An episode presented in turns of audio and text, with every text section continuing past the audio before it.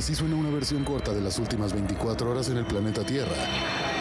La conversación del mundo, aquí, en el Brief, con arroba el Che Arturo.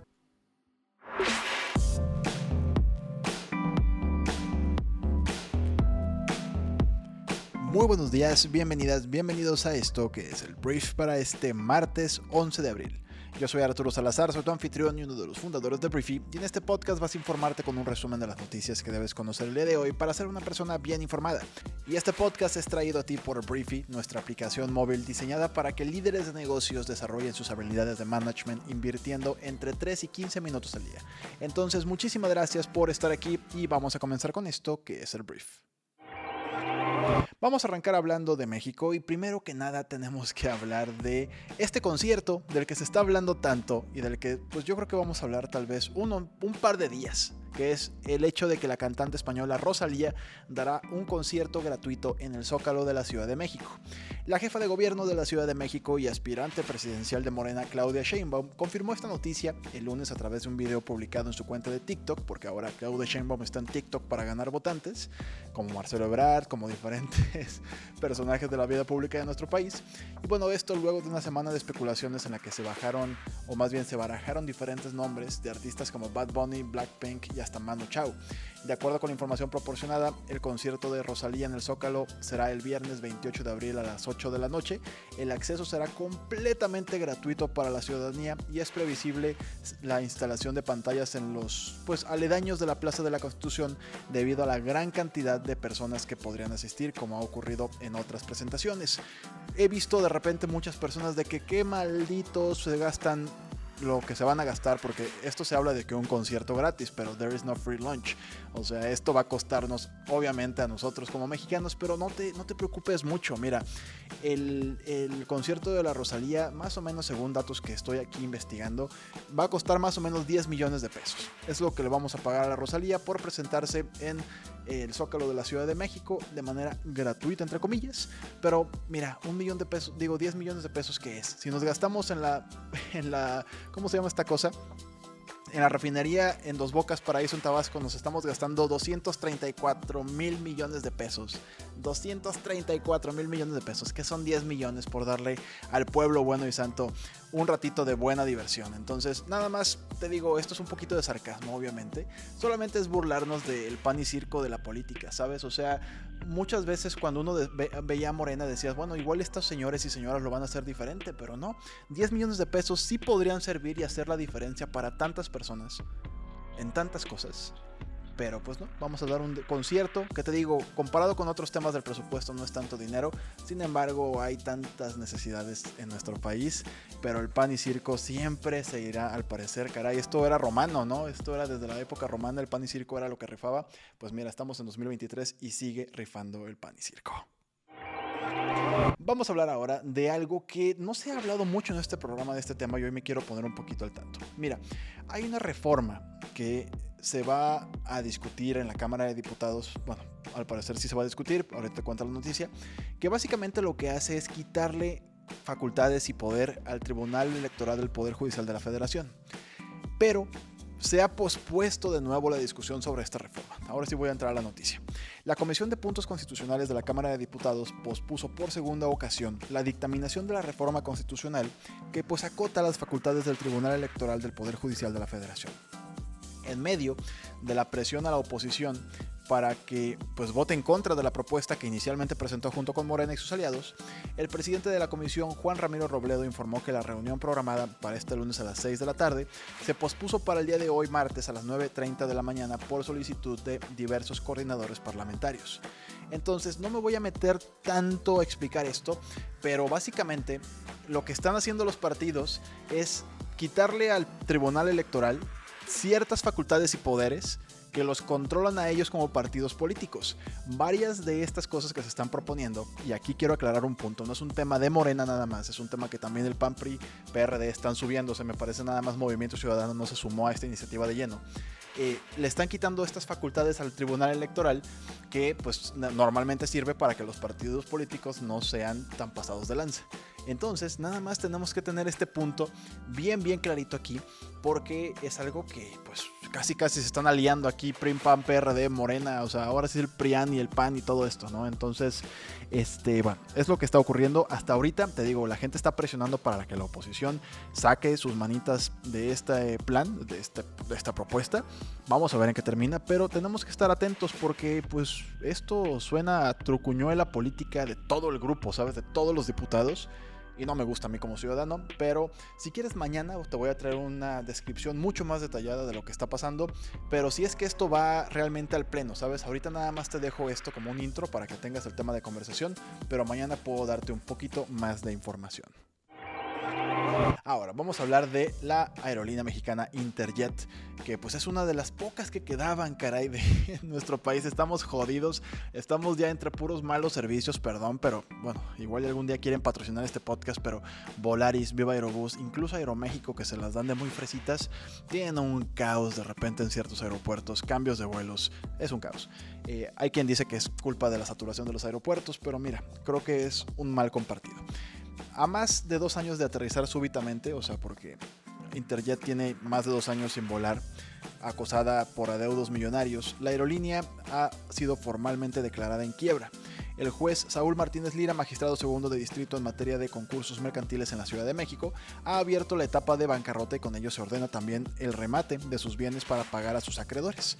En la sentencia, el juez ha ordenado que en esta venta se procure obtener el mayor producto posible por su enajenación a fin de hacer el pago a los acreedores, o sea, a la gente que le debe el dinero esta empresa. Interjet por su lado dijo que esto fue una especie de error y que ellos prometen volver a volar de manera pronta y prontísima. Pero mira, eh, creo que es una mala noticia el hecho de que tengamos cada vez menos opciones con qué volar en nuestro país. Sobre todo porque te acuerdas cuando algunas aerolíneas eran, o su, su diferenciador era que eran las baratas, que era que no, es que somos baratos. Y ahora pues nada es barato, ninguno da como realmente el mejor servicio del mundo y pues está mal que tengamos cada vez menos competidores porque pues, se va haciendo cada vez más un monopolio, pero es un monopolio que se está haciendo de manera natural porque están quebrando las empresas, entonces bueno, es lo que está sucediendo. Por lo pronto Interjet está fuera de la competición, ya tenía dos años, pero formalmente ya está fuera porque entró en bancarrota. Ahora vamos a hablar de noticias relacionadas con el resto del mundo y voy a empezar hablando de Estados Unidos porque el presidente de Estados Unidos Joe Biden firmó este lunes una ley que da por finalizada la emergencia sanitaria declarada por el COVID-19, fue lo que informó la Casa Blanca.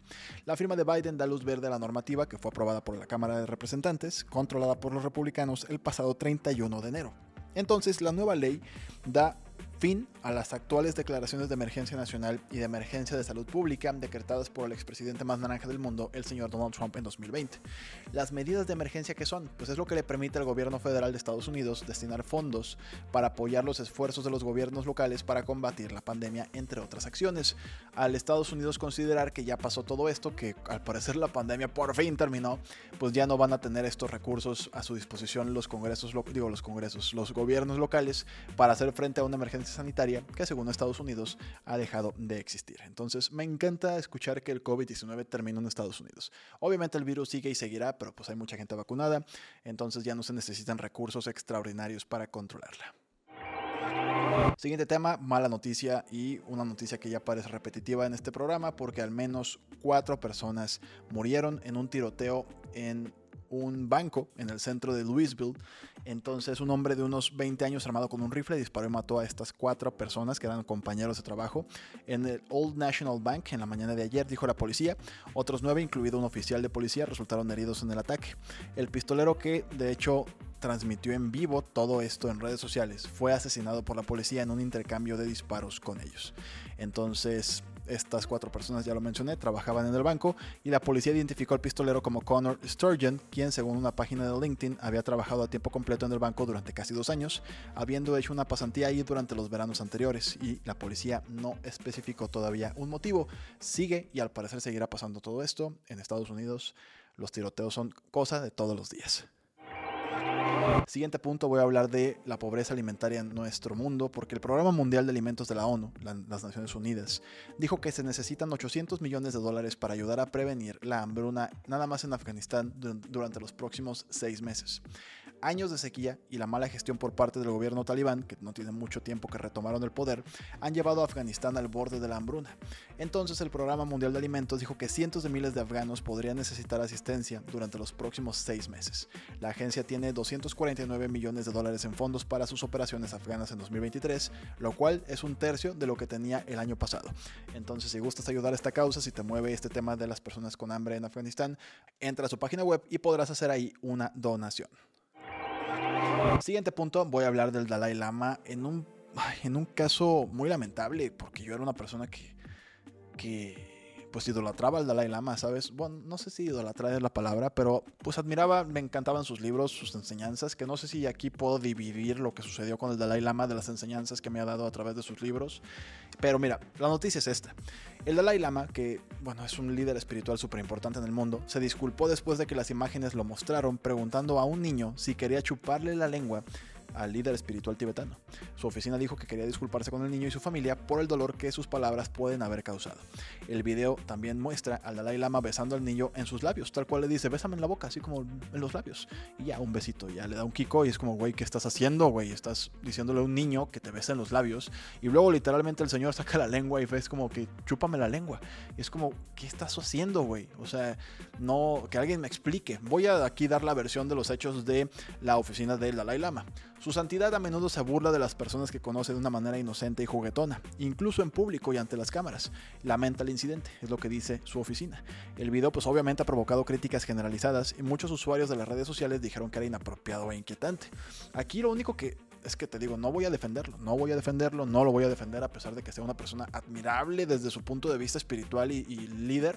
Este, la realidad es que, güey, a ver, lo único que de repente dice la gente, pues es que igual es una forma de juguetona de ser, es que literalmente está enfrente de muchísimas personas y lo están grabando por todos lados. No es como que es un líder religioso que acosa o abusa de menores en la intimidad, ¿sabes? O, los acorrala. No, pues está enfrente de todo el mundo. No sé si esto significa otra cosa, pero creo que no se puede normalizar. Creo que no podemos decir, ah, está bien, es que es el Dalai Lama, entonces que haga lo que quiera. Que el niño le chupe la lengua. Híjole, se me hace que no. Entonces, este, bueno, eso fue lo que ocurrió. Y aquí te digo, hay muchísimas posturas. Lo están cancelando al Dalai Lama, algo que yo, la neta, jamás pensé en mi vida que fuera a ver con mis ojos. Voy a hablar de China, porque China está una vez más haciendo ejercicios militares cerca de Taiwán. Este territorio que ellos aclaman como propio, que Taiwán como que quiere ser independiente y que hay un Estados Unidos ahí metiéndole cizaña a Taiwán. Y los chinos pues están preocupados de que Taiwán quiera tener un conflicto armado con ellos. Bueno, Taiwán debe estar más preocupado que China de tener un conflicto armado con su vecino. Pero bueno, mira, la noticia es esta. Un récord de 91 aviones militares chinos volaron alrededor de Taiwán el día de ayer, uniéndose pues a un portaaviones y varios otros barcos navales en el tercer y último día programado de ejercicios diseñados para advertir a la isla contra el desafío de Beijing. Sin embargo, China pues no llegó a una escalada que podría desencadenar un conflicto. China dice que todo esto es en, en represalia, lo he dicho varias veces en este podcast, por una visita de la presidenta de Taiwán, Tsai Ing-wen, la semana pasada de Estados Unidos, donde se reunió con Kevin McCarthy, el presidente de la Cámara. China se ha opuesto durante mucho tiempo a tales intercambios porque reclama a Taiwán una democracia autónoma como su territorio. Entonces, literal, bueno, es que de verdad 91 aviones era un espectáculo, era algo terrorífico para las personas que estaban ahí de que, güey, en cualquier momento se nos dejan venir, pero no, no ocurrió. Ahora vamos a hablar de negocios y voy a hablar de YouTube, porque mira, YouTube Premium, que es la versión de pago de YouTube, ahora cuenta con una opción para ver un video o los videos en una calidad mejorada con una resolución Full HD o 1080p. Esta opción no afectará a los que no pagamos por la suscripción del servicio, aunque la neta yo sí la pago, sino que será una alternativa para ver contenido en la plataforma con mayor calidad, algo que YouTube logra pues incrementando la tasa de bits o bitrate del video. Esto primero lo lanzaron para dispositivos iOS y será implementada en la versión web de YouTube como una prueba o función experimental, al menos por ahora. Entonces, pues si pagas, es la primera vez que yo digo, ah, sí, me encanta, o sea, me late la idea de tener una suscripción con YouTube. Anteriormente era un tema de no tener anuncios, que por ese tema de tener un video también yo en YouTube, pues tener un canal de repente sirve cuando publico algunos videos, pero por lo pronto, bueno, dará mayor calidad a las personas que paguen en la plataforma. Hablemos ahora de fútbol y voy a hablar de la Champions League, el torneo de clubes más importante del mundo, que hoy empiezan ya los cuartos de final, que por ahí dicen que es la forma más seria y ahora sí empiezan los juegos de niños grandes en la Champions. Em, Hoy se enfrentan ya algunos equipos y te voy a nada más decir cuáles son las llaves para que las tengas bien presentes. El Manchester City va a jugar contra el Bayern Múnich, que tenemos un Guardiola contra Tuchel otra vez o Tuchel otra vez, los dos entrenadores que son muy buenos ambos. El Real Madrid va a jugar contra el Chelsea, el Milan va a jugar contra el Napoli y el Inter de Milán se va a jugar la vida contra el Benfica, que viene súper bien, es impresionante lo que está jugando el Benfica. Entonces, eh, el día de hoy no juegan todos, el día de hoy nada más juega el Inter contra el Benfica y el Manchester City contra el Bayern Múnich y hasta el miércoles juega el Madrid contra el Chelsea y el Milan contra el Napoli. Entonces, cuartos de final, se viene lo bueno o lo mejor de la Champions y pues estaré reportándote mañana cómo nos fue con todo esto. Antes de irme, quiero hacerte mi recomendación del día en Briefing, nuestra aplicación móvil de la cual ya te hablé, que es para líderes de negocios. Y hoy te recomiendo que pases a leer o escuchar un artículo que te va a ayudar a mejorar tus habilidades para hablar en público. Se llama Para superar tu miedo a hablar en público, deja de pensar en ti. Una metodología súper interesante que habla de cómo al enfocar en el valor que vas a generar en la persona que te va a escuchar a través de ciertos pasos que te explica esta, este artículo, puedes lograr dar una mejor presentación, disminuir tus nervios y sobre todo generar todavía más valor a la gente que va a estar ahí dedicando su tiempo a escucharte. Esto está disponible para todos nuestros suscriptores de Briefy. Por último, quiero agradecer a todos por estar aquí, por escucharme, por compartirlo con amigos y familiares, por también vernos en YouTube. El día de mañana ya volvemos con el canal. Hemos estado de viaje, ha sido muy complicado grabar, pero ya mañana prometo que volvemos ya con la versión en, video. Pero bueno, gracias por estar aquí. Nos escuchamos el día de mañana en la siguiente edición de esto que es el brief. Yo soy Arturo. Adiós.